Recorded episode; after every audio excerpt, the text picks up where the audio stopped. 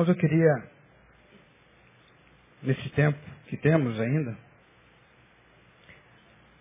pensar um pouquinho com os irmãos acerca de um texto eh, que é muito conhecido. A bem da verdade, quem lê a Bíblia sempre haverá um texto muito conhecido. Né? Quem tem a prática de, de, de debruçar na palavra de Deus, uh, a este será um texto conhecido, aqueles que não fazem isso, talvez não seja tão conhecido, mas de qualquer maneira eu queria tecer alguns comentários em cima do sermão de Jesus. Na semana passada nós pensamos um pouquinho uh, no capítulo 7, falamos sobre a casa, né, propomos aos irmãos abrirem as casas, as suas casas, e fazerem uma avaliação acerca dela. E esse sermão da montanha, ele é muito extenso, são dois capítulos. Capítulo 5 ao capítulo 7, né, a gente percebe que Jesus falou bastante coisa, ensinando acerca da vida. É, é eu aprendi uma coisa e nunca mais esqueci.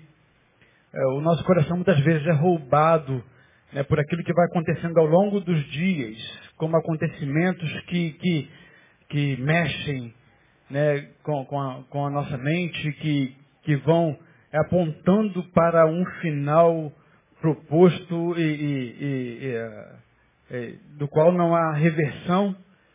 E a gente é, sem sombra de dúvida, um povo que não tem que temer o fim de nada, muito menos da, é, da redenção. Nós não temos que temer a redenção, mas é, tudo que está acontecendo, aí, os meteoros, aí chegando, adentrando a, a, a atmosfera terrestre, né, é, esse, esse segundo sol que já, já é visto em muitos lugares, né, eu, eu não sou, confesso aos irmãos, é, alguém que domina essa matéria, mas a gente percebe que há um, um, um rebuliço nos corações, e eu entendo também, isso que eu aprendi, nunca mais esqueci, que todo aquele que uma vez debruça na palavra de Deus, principalmente nesse, nesses textos aqui, irmãos.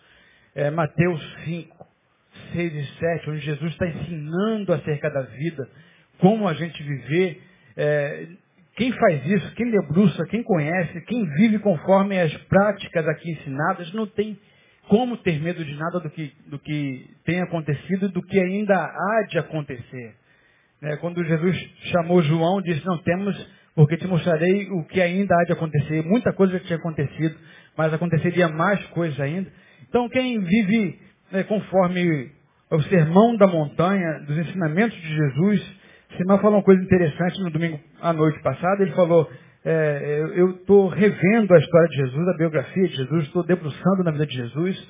É, e eu confesso também aos irmãos que, é, assim como Paulo disse, o único assunto no ministério de Paulo, irmãos, era Jesus. A gente muitas vezes direciona é, os nossos aprendizados, a gente direciona os nossos caminhos em qualquer outra coisa, mesmo na vida de Jesus. Então, é, pegando esse sermão, eu queria pensar com os irmãos é, no capítulo 6, no verso 5, 6, 7, 8. Mais precisamente 5, 6, o 7 e 8, uma continuidade. Diz assim o texto. E quando orares, não sejais como os hipócritas, pois gostam de orar em pé nas sinagogas e nas esquinas das ruas para serem vistos pelos homens. Em verdade vos digo que já receberam a sua recompensa. Mas tu, quando orares, entra no teu aposento, fechando a tua porta, ora teu pai que está em secreto. Teu pai que vem secretamente te recompensará. E orando, não useis de vãs repetições como os gentios, que pensam que por muito falar serão ouvidos. Não vos assemelheis a eles, pois vosso Pai sabe o que necessitais antes de lhe pedirdes. Deus sabe da tua necessidade. Deus sabe é, daquilo que, que é importante para você mesmo que você muitas vezes não saiba pedir, Deus já conhece. Temos que aprender a descansar nessa palavra, irmãos.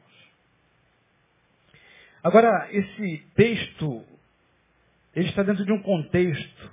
Né? Eu não vou é, aqui hoje é, falar sobre o que vem antes, nem o que vem depois. O que vem antes é acerca da, da prática da justiça, onde Deus vai falar, Jesus vai falar é, acerca daquilo que ele vai fazendo, que é, a nossa mão esquerda não sabe do que a direita faz e vice-versa. Né? Aqui dá com certeza muitos ensinamentos para nós, não vou entrar aqui agora na filantropia, é quem sabe talvez um outro momento, uma outra oportunidade, e também é, não vou falar da, da oração modelo. Né? A oração modelo é aquela que vem logo a seguir esse texto que eu acabei de ler, onde Jesus vai ensinar os discípulos exatamente como orar. E ali quando Jesus ensina os discípulos, não vou me aprofundar também nesse, nesse texto da oração modelo, mas ali, quando Jesus ensina, ele está tá dando norte, uma estrutura, uma espinha dorsal. Ele não está falando que a gente tem que repetir essas palavras, uma vez repetidas essas palavras, né, já está tudo resolvido. Jesus está dando apenas uma espinha dorsal para que alguma coisa é, e a gente deve percorrer quando a gente se propõe a orar. É, falando do Pai, pensando na, na, grandiosidade dele, pensando quem ele é, soberano, que ele conhece tudo, né, pedindo perdão dele. Então, aí, por aí vai afora, né, Jesus ensinando, quem sabe também, é, são coisas chiquíssimas que a gente pode tirar da oração modelo. Mas eu queria pensar, irmãos, é, que Jesus ensina entre é, duas coisas básicas que fazem parte da minha vida, da tua vida, porque nós, afinal de contas, somos religiosos. E todo cidadão religioso, ele pratica essas coisas que Jesus fala aqui. Você é religioso, irmão. Pode ter certeza disso que você é religioso. Não vou adentrar nesse tema, mas é, nós somos. E a religião, é, a Bíblia vai ensinar lá em Tiago, existe uma religião que é saudável, que é a pura, santa, né, e aquela que glorifica a Deus, que é visitar os órfãos e as viúvas nas suas necessidades, de modo que tem valor em algumas coisas que a gente faz, e, e, e que é religião. Religião significa, na sua formação etimológica, é religare. religião é religar né, o homem novamente a Deus. Então, eu e você somos religiosos nas nossas práticas, nas nossas vidas, com certeza. É, o problema não está na religião especificamente, está no religiosismo, né, mas não é isso também que eu quero falar. Mas Jesus ensina aqui na nossa vida religiosa, né, na, na nossa vida do cotidiano, naquilo que a gente vai fazendo no decorrer dos nossos dias, nos nossos encontros. Jesus ensina que existe o macro e o micro. Jesus faz menção do macro nesse texto de 6, no versículo 5 e no versículo 6. Ele fala do macro e fala do micro, ele diz qual é a diferença. Uma grande, grandes diferenças existem. Ele fala no 5, e quando orares, não sejais como os hipócritas, pois gostam de orar em pé nas sinagogas. Está falando do público. E nas esquinas das ruas para serem vistos pelos homens. Em verdade vos digo que já receberam a sua recompensa. De modo que o que a gente fez aqui hoje, estamos terminando para a nossa reunião, mas tudo que a gente fez no macro, no público, nós já fizemos orações em público, já levantamos as nossas mãos. É bem possível que muitos de nós aqui já tenham recebido a sua recompensa como reconhecimento de capacidade intelectual, de desenvolvimento de oratória, de, de uma é, capacidade musical, de uma capacidade de expressão corporal, levantando a mão, tocando, sorrindo, brincando. Quem sabe talvez você já tenha recebido a sua recompensa como reconhecimento social. Será que isso satisfaz a gente ou deve satisfazer? É óbvio que não, irmãos. Mas, a bem da verdade, é, essa satisfação, ela é uma satisfação é, silenciosa. Eu queria pedir para ligar as luzes aqui. Eu quero compartilhar, se puder, não sei se houve algum problema. Eu queria tirar um foco aqui da luz em cima de mim. Eu queria compartilhar essa luz artificial para toda a igreja. Por favor.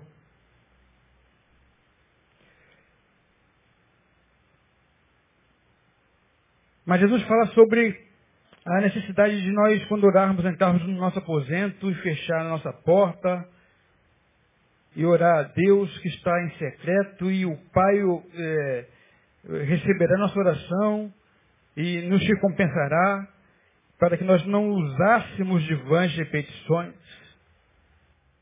Qual a diferença, portanto, de uma coisa e de outra? É simples, irmãos. E aqui a gente vai entrando aos pouquinhos naquilo que eu pretendo compartilhar com os irmãos nessa manhã. É chamar a atenção daquilo que acontece na, na reunião da grande congregação, no tabernáculo. Tudo, quando gira em torno da grande reunião que a gente vai denominar culto e se torna culto a partir daquilo que você oferece para o Senhor, que é a motivação da nossa reunião. Geralmente a gente prepara demais. A gente prepara, é, e tem que ser assim, os instrumentos, a gente afina os instrumentos, a gente saia nos instrumentos. Eu me debruço na palavra ou qualquer outro pastor, pregador que vai pregar, se debruça de certa forma, pesquisa, lê, ora, né, busca Deus. O cara do som prepara o som, o Leandro ali, o Jorge, prepara o som, está bom, se não está bom, está tá legal, agudo, grave e tal, aí tem um painel, vamos pensar na nossa grande congregação, na nossa reunião aqui. E aí a gente preparou tudo isso dentro aqui e a gente está preparado para o espetáculo. Existe um texto que diz que nós somos, o nosso culto é de fato espetáculo para é, potestades. No mundo espiritual se torna um espetáculo porque a gente acaba, de certa forma, ensinando-os como adorar de verdade. Mas quando a gente pensa no mundo material aqui, onde nós estamos com os nossos olhos voltados, temos que ter consciência para que o nosso culto não se torne tão somente um espetáculo àqueles que dele participarão.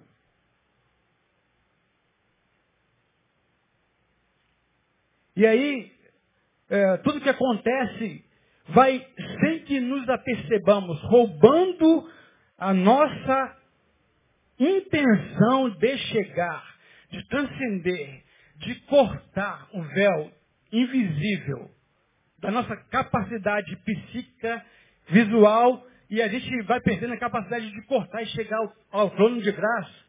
Porque nós vamos sendo roubados para atender, a partir de agora, a demanda que se faz na grande reunião. Isso aqui é muito sério, irmãos. Aí a gente se acostuma, se acomoda. Chegamos aqui, chegamos no curso, estamos preparados, arrumados, tudo legal, você conseguiu um lugarzinho para sentar, escolheu o lugar, sentou e agora você vai estar como espectador. Aquilo que vai ser apresentado. Aquilo que foi preparado para este momento. E aí os músicos vão produzir aquilo que prepararam para produzir. E o pregador vai pregar. Para, quem sabe, mostrar a eloquência. Até as nossas orações muitas vezes vão sendo roubadas. É isso que Jesus está falando. Não sejais como aqueles que ficam pelas esquinas, orando nas esquinas, porque a sua recompensa já foi posta. Já foi alcançada.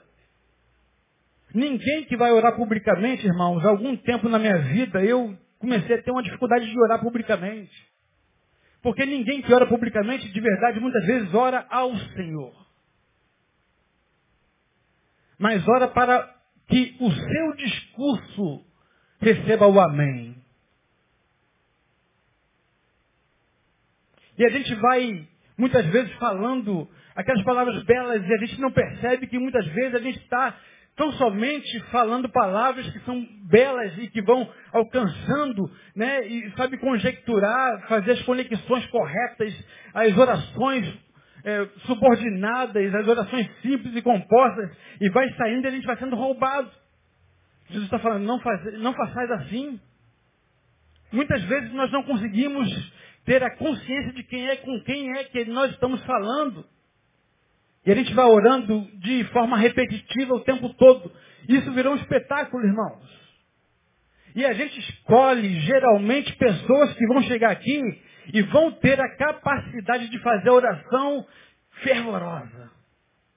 Porque afinal de contas, se eu chegar e escolher algum irmãozinho que ele sequer vai fazer é, vai conseguir concatenar as ideias, as orações, quem sabe talvez a igreja vai ficar, hum, esse irmão está orando tal, porque virou espetáculo. E a gente, é óbvio que a gente gosta das coisas boas, e temos que fazer o melhor para o Senhor. A nossa vida tem que ser o melhor. As nossas apresentações, embora seja é, não para o público aqui, que torna-se sendo, tem que ser o melhor. Vai assinar o instrumento, vai afinar o instrumento, tem que ser o melhor. Vai pregar a palavra, tem que ser o melhor. Vai adorar o Senhor, vai orar, vai, vai tocar no irmão, tem que ser o melhor. Mas como é que o nosso culto está sendo para o Senhor? Vai virando espetáculo, a gente vai sendo roubado o intento real da reunião vai se perdendo ao longo do tempo. A gente entra nesse lugar, portanto, e não recebe nada de Deus porque simplesmente somos espectadores. Nós não aprendemos nada de Deus, do que foi ensinado, do que foi falado, do que foi pregado, porque nos tornamos espectadores. Nós viemos muitas vezes ao culto nesse tempo para ouvirmos uma boa palavra. Nós viemos ao culto para quê? Para ouvir uma boa música. Nós viemos a esse culto para quê? Porque nesse culto, afinal de contas, eu tenho liberdade de expressão de louvor. Expressão. E às vezes louvor zero. Vamos sendo roubados. Nós vamos sendo roubados da essência.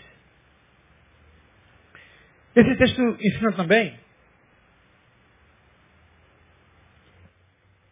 que na grande congregação nós vamos ajudando uns aos outros mutuamente, porque na grande congregação há estímulos exteriores, irmãos.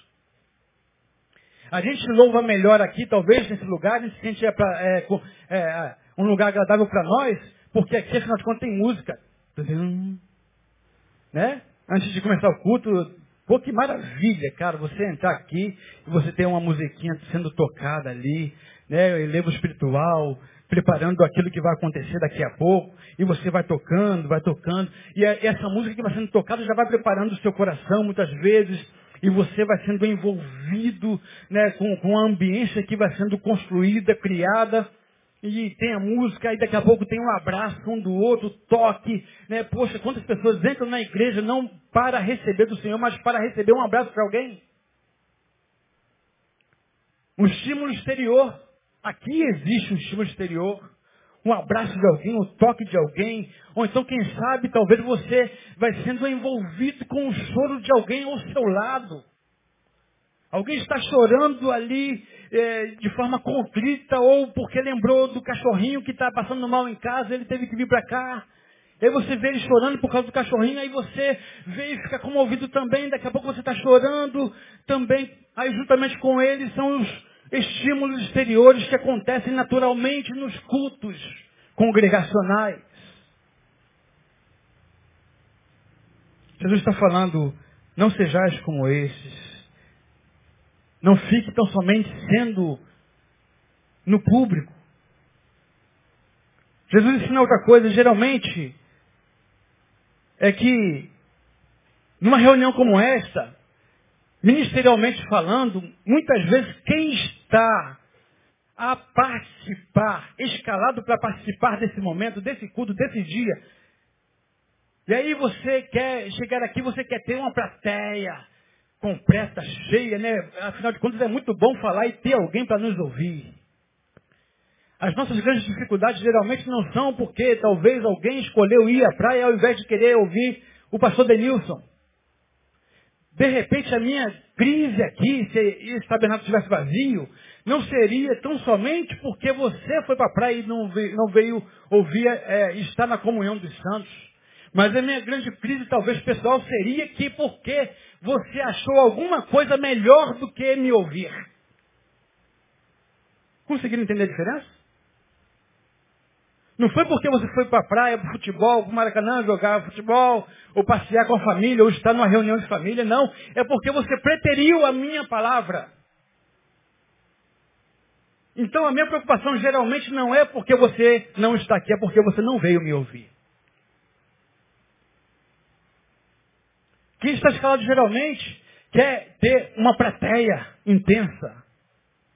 Ele faz questão e cobra a tua presença e quer que você vá, vai lá, vai acontecer. Está né? Tá preparado, está programado, nosso encontro, no, é, nosso congresso, seja lá o que for, tá, aí ele quer que tenha muita gente para vê-lo.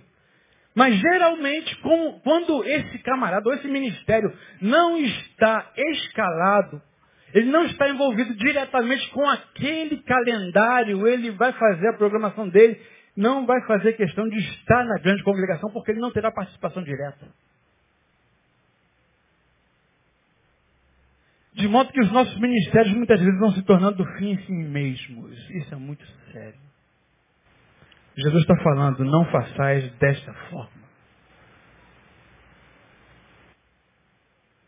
Está escalado? Estou, estou presente, beleza. E quero que todo mundo esteja presente para me ver e fazer. Não está escalado? Ah, vou passear vou para outros lugares. Ah, tenho minha programação, vou, vou na praia, vou ver o arpoador, Cristo Redentor, bondinho, pão de açúcar. Tanta coisa para se ver, eu não vou estar participando mesmo. Eu não vou ser visto. Eu não vou ser reconhecido, para que, que eu vou estar lá? Vou fazer coisas melhores. A gente vai virando fim em si mesmos, porque afinal de contas eu só vou estar lá quando eu for participar e ser visto.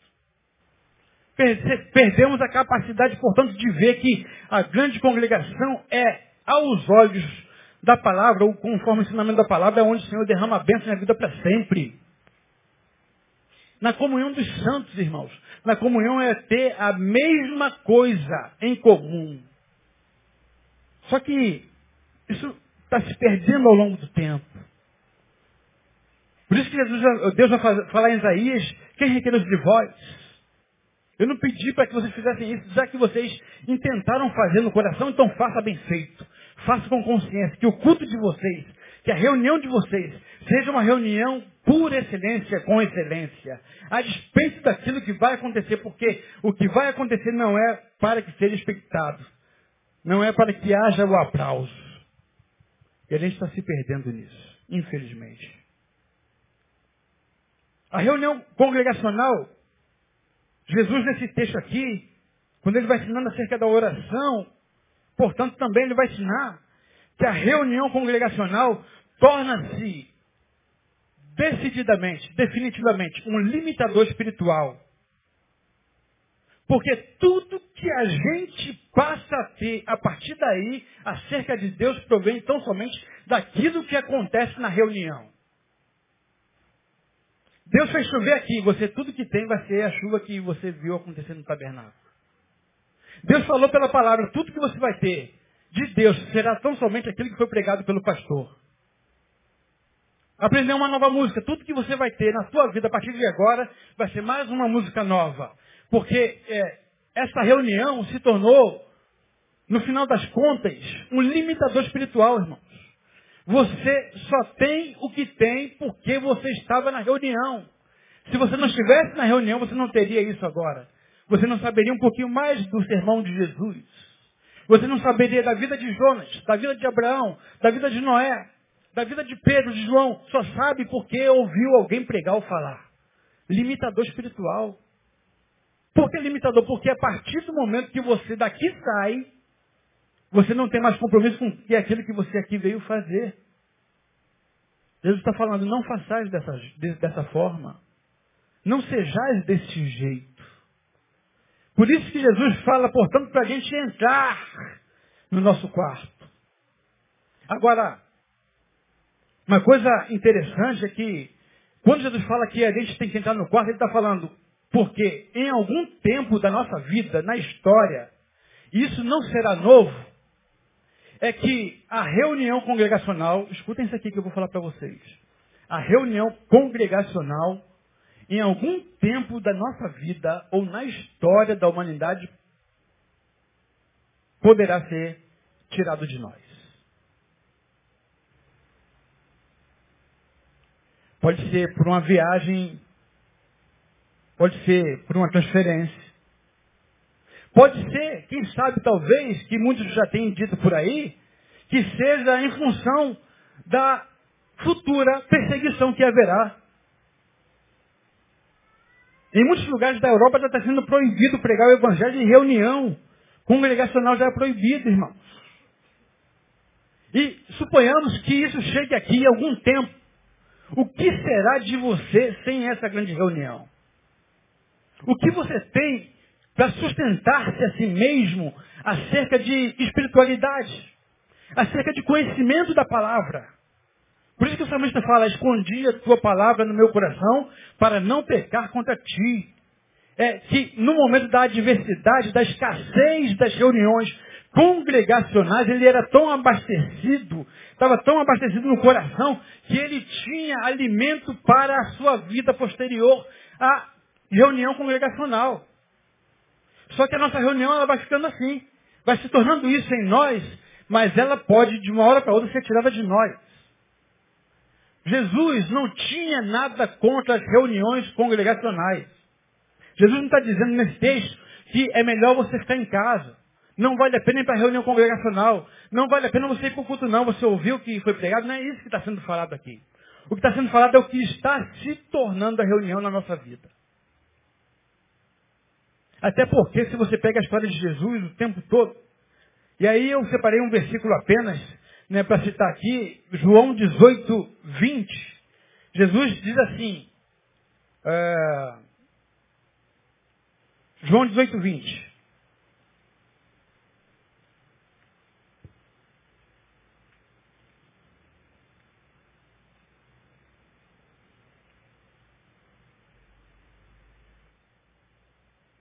Respondeu-lhe Jesus: Eu falei abertamente ao mundo.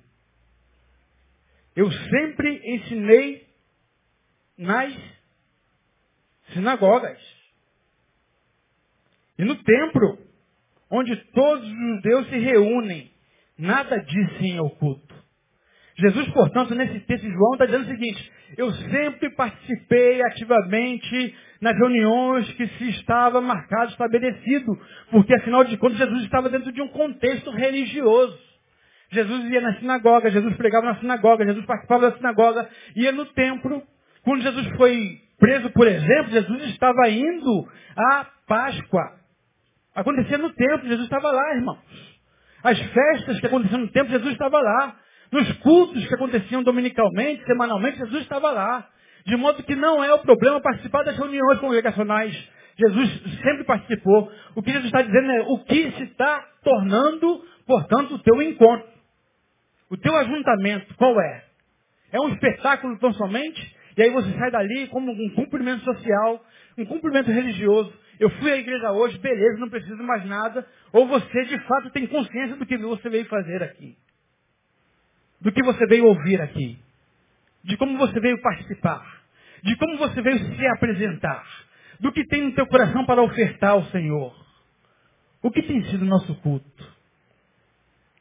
Jesus ensina, portanto, irmãos, que é uma diferença enorme naquilo que se faz para ganhar os louros, aquilo que se faz para ganhar o reconhecimento, daquilo que se faz da essência.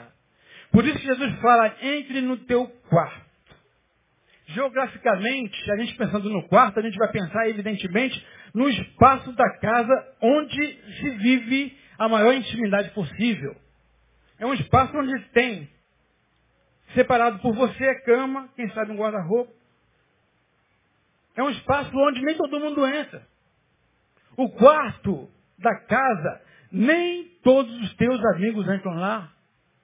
Todo mundo entra na sala, alguns, dado a a intensidade ou aprofundamento da amizade, conseguem adentrar a sua cozinha, mexer na geladeira, outros pedem para ir no banheiro, você deixa e ele vai.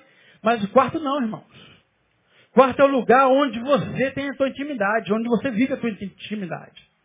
Mas nesse tempo aqui, Jesus vivia dentro de uma sociedade que a, as casas elas não tinham o que a gente chama hoje de quarto. As casas eram tão somente um cômodo, quando muito, onde todos, todos participavam na reunião familiar, dormiam juntos, esticava lá uma esteira, botava um colchonete e dormia. De modo que, se fosse, portanto, naquela época de Jesus, onde as casas não tinham três quartos, quatro quartos, dois quartos, um quarto, seria impossível aqueles que o ouviam entender isso aqui. O que Jesus está falando, portanto, não se resume tão somente a o espaço geográfico.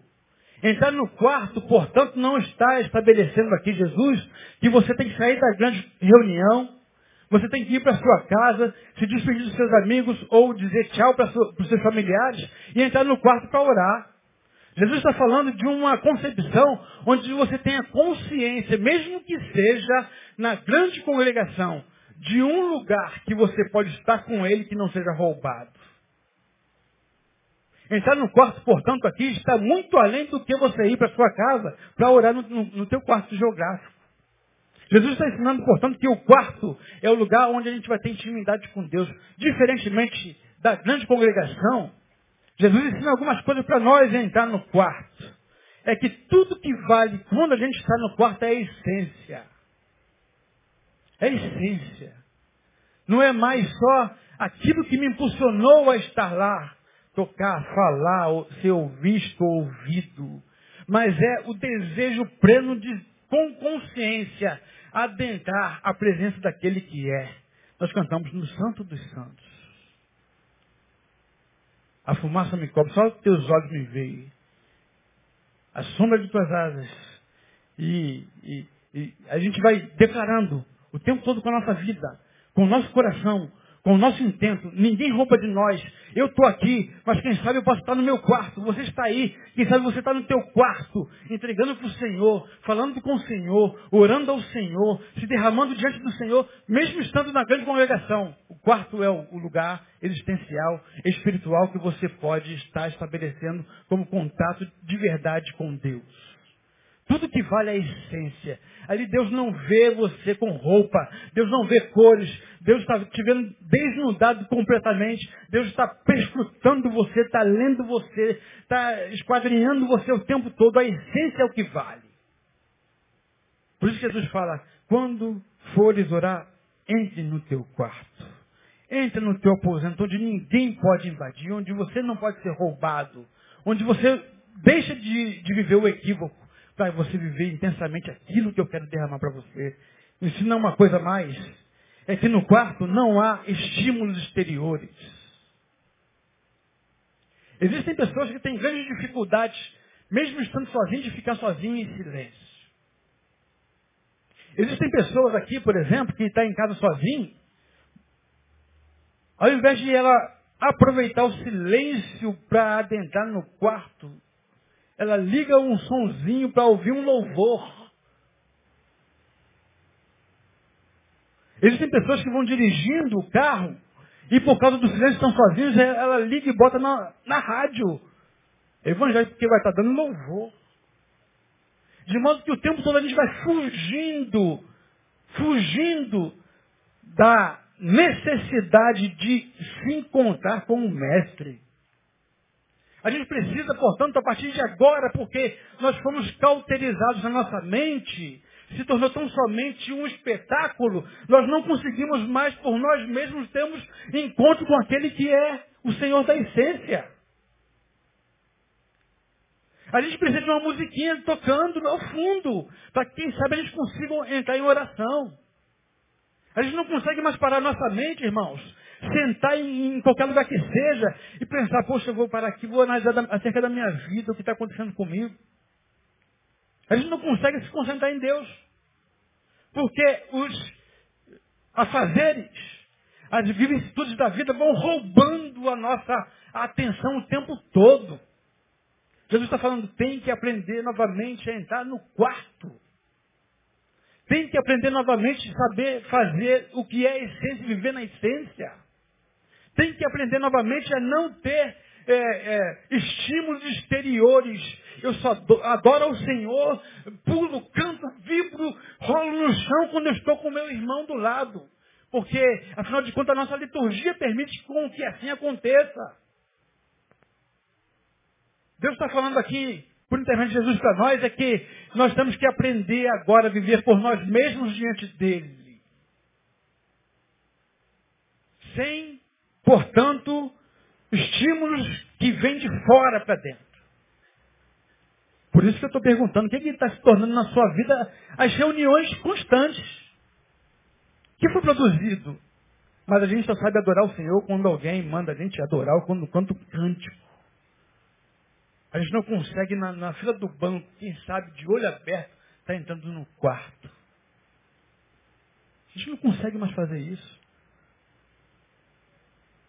Quem sabe trabalhando, indo no ônibus, dirigindo, gente não consegue entrar no quarto. Jesus está falando, tem que aprender a entrar no quarto novamente. No quarto não há espaço para espetáculo, irmão. Eu nunca ouvi falar, não sei se não acontece, mas confesso que tenho dificuldade de, de é, visualizar isso. Nunca vi ninguém dando cambalhota no quarto. Porque não tem ninguém olhando, irmão. Nunca vi ninguém dando berro, gritos, urros. Sabe por quê? Porque lá, quando a gente vai para o quarto, a gente sabe que não precisa disso. Deus não vai se impressionar. Não tem ninguém vendo. O que, que vai me estimular a fazer se não tem ninguém vendo? A gente faz para o outro. Para ser reconhecido pelo outro. Não tem ninguém vendo, eu não vou fazer. E a gente deixa de entrar no quarto. Jesus está falando, tem que entrar no quarto. Devemos entrar no quarto. Porque é no quarto que a gente tem muitas, muitas, muitas experiências com Deus. É lá que ele vai se revelando para nós verdadeiramente. Lá no quarto, entra no quarto, que ele vai dizer para nós o que, que é que precisa ser modificado no nosso caráter. É no quarto que ele vai dizer que nós somos devedores, que nós somos caloteiros, que nós somos injuriadores, que nós somos mentirosos. É no quarto que ele vai revelando para nós o que precisa ser modificado na nossa essência. É no quarto que ele vai dizer para nós que a gente está sendo pessoas extremamente egoístas, soberbas. É no quarto que ele vai dizer para nós que nós somos hum, é, maus seres humanos, que nós somos maus maridos, é, péssimas esposas, infiéis filhos. É no quarto que vai sendo, portanto, apresentado para nós a nossa essência. É no quarto. É no quarto, é no quarto. Agora, a questão maior, irmãos, é que Jesus está falando, entra no teu quarto. E é bem possível que muitos de nós estejam tentando entrar no quarto. Com toda a dificuldade que eu já apresentei aqui, esteja com dificuldade de entrar no quarto. Agora, a, a problemática se dá não quando, ou não porque não entramos no quarto. É bem possível, e eu creio, que muitos entram no quarto, mas é porque geralmente a experiência que se vive no quarto não entra no nosso coração, na nossa vida. O problema não é tão somente, portanto, entrar no quarto, mas é deixar que o quarto entre nós. O problema não é só entrar lá e ouvir e ver de Deus o que Deus está mostrando. É eu sair de lá e saber exatamente o que Deus me mostrou e eu fazer diferente.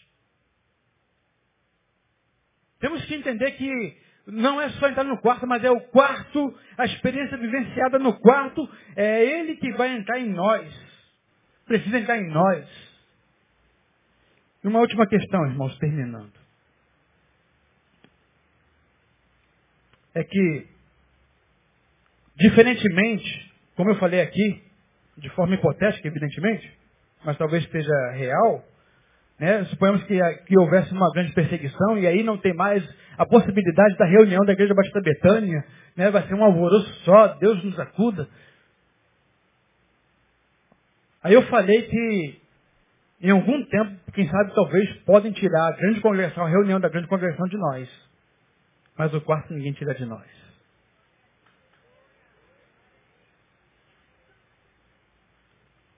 Aquilo que você vive no quarto, ninguém vai tirar de você.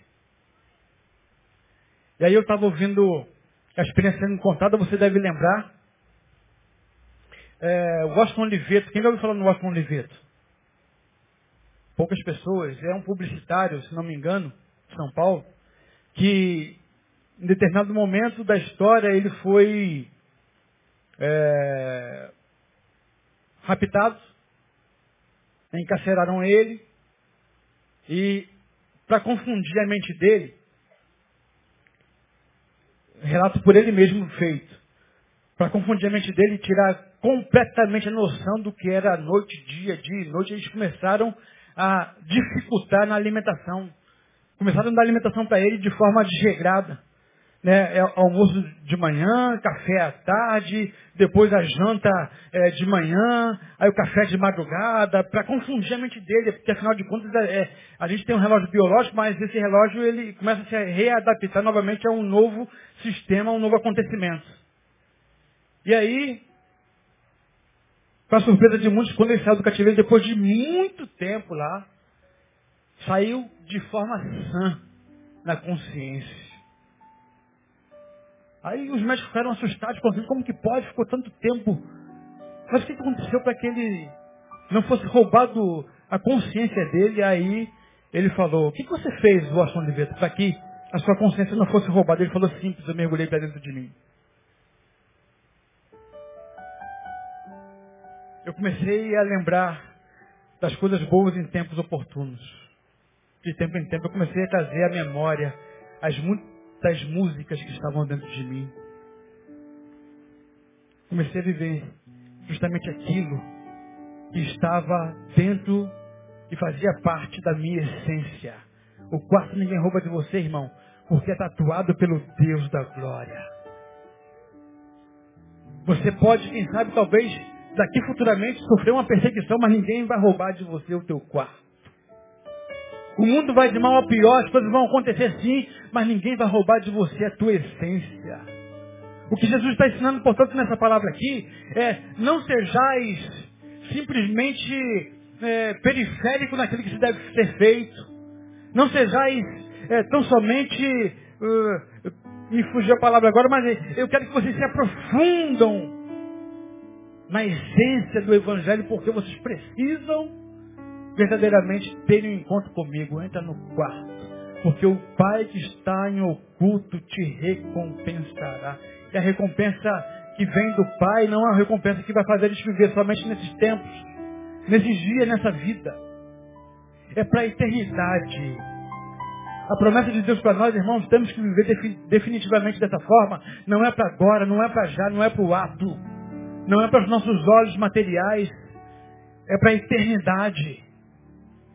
A palavra vai ensinar para nós que esperamos em Cristo só nessa vida, somos os mais indignos entre os homens. Infelizmente, o povo de Deus desse tempo tem sido homens indignos porque só esperam do Senhor para já, nesta vida, na grande congregação.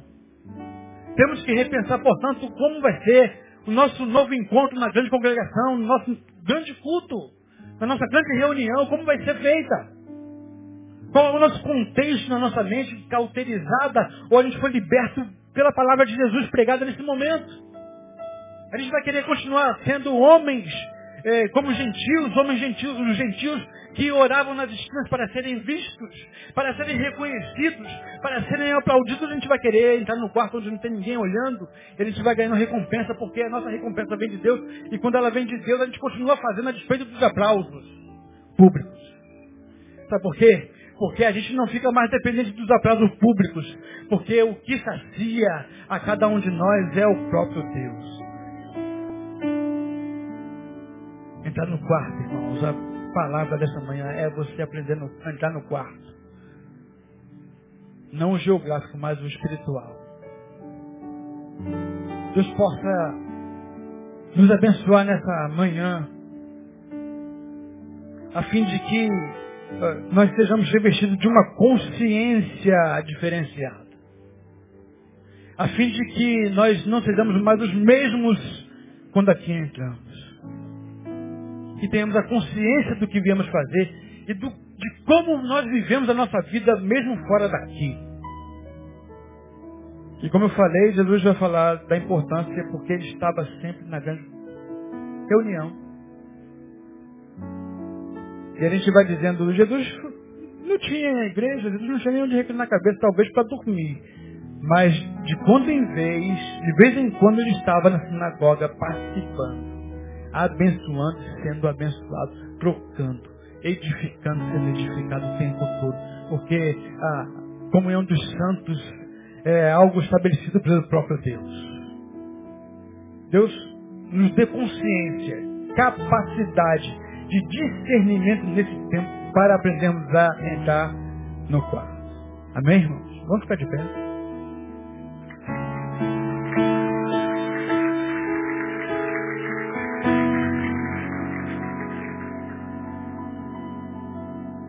vamos terminar nosso culto com uma canção, a essência és tu.